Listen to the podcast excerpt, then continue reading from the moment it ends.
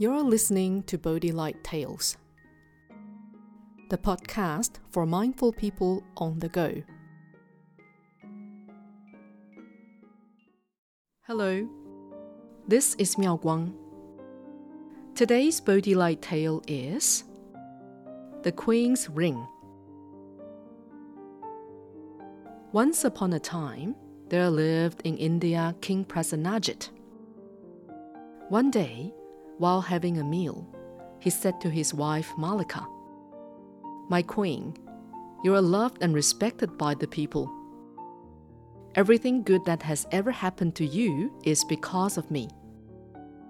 If it weren't for me, you would not have what you have now, including your crown, jewelry, and everything else. Hearing this, Queen Malika replied, Your Majesty, it is actually due to many causes and conditions that we are husband and wife in this life. Annoyed, the king said, What causes and conditions? Nonsense! It's only because I'm king. My dear king, do you remember how we met? The queen asked. Yes, of course, I remember it was right after my defeat in battle with King Ajatashatru. On my way back, I was feeling miserable. Then you appeared. I was enchanted by your beautiful singing voice. When I saw you, your beauty dazzled me. When I asked if you were married, I was so happy when you told me you were not. I remember how comfortable I felt around you and so I confided in you about my defeat. You consoled me with kind words and care. I knew then I wanted to bring you home. The king said, My dear king, what if that day I had decided not to sing? What if you had thought my words were unkind? Do you think you would have taken me home then? The king thought for a while and quietly said, Probably not. The queen continued. Many causes and conditions came together for our encounter. Such causes and conditions are mutual and harmonized. That means you rely on me and I rely on you. Therefore, my honor and merit have come about because of you and me, not only because of you alone. If I'm not king, you would not be queen, exclaimed the king.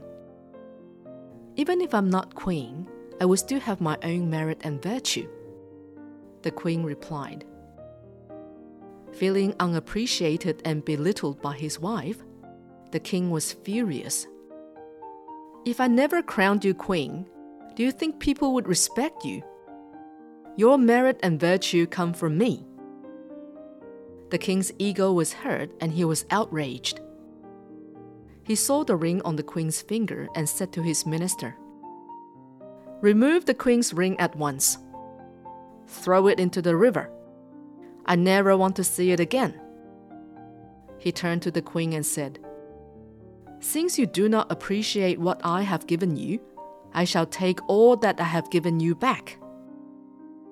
The queen kept silent as she knew the king was too angry to listen to anything she had to say. After their argument, the queen reflected on their conversation. She recalled the Buddha's teachings and how she resolved to practice compassion and patience. She did not feel angry towards the king. Every day, she continued to do her daily Buddhist practices as well as her duties as a wife. A week passed, and the king was still angry with his queen. The queen decided to ask the chef to cook the king's favorite dishes. Knowing that the king liked to eat fish, the chef thought to prepare a big fish he recently caught. When he cut open the fish, something dropped to the ground. As he picked it up, he saw that it was a ring. He thought, why would there be a ring inside a fish? After preparing the dishes, the chef reported the ring to the minister. Upon seeing the ring, The minister kept quiet, grabbed the ring, and went to see the king. Both the king and queen were already seated at the table, ready for their meal. The queen smiled and said, My dear king, I'm grateful for everything you have done for me. So everything here has been prepared especially for you. The king, now happier, smiled and nodded. At that moment, the minister came forward and presented the ring to the king. When everyone saw the ring, they all recognized it as the queen's ring. The minister explained to his king Your Majesty, this ring was found inside the big fish being served today. It appears that the ring you had ordered to be thrown into the river was swallowed by this fish. After the fish was caught, it was brought to the palace to be made ready for your special meal. Astonished, the king finally understood what the queen meant about causes and conditions coming together. He then returned the ring to his queen. She happily put the ring back on and said smugly, Whatever is meant to be mine will still be mine. They both laughed and began eating. After this experience, King Prasenajit realized that every person has their own merit. It cannot be taken away by anyone. For every action, there is a consequence. This story draws on the proverb we reap what we sow. In other words, depending on how much we have sowed, it is what we can expect to harvest. But we must also understand the concept of causes and conditions. Everything in this world arises depending on other conditions, and nothing is possible without existing in a web of causes and conditions. For example, let us take a seed of a flower. The seed is the cause, and the flower is the effect. Between that seed being planted and becoming a flower, many conditions are required. These conditions are water, soil, air, sunlight, and so on. Without any of these elements, the seed will not be able to grow into a flower. Therefore, we can also see that the seed coexists with the required conditions, and there is a mutual relationship between them. This concept can also be applied to this story.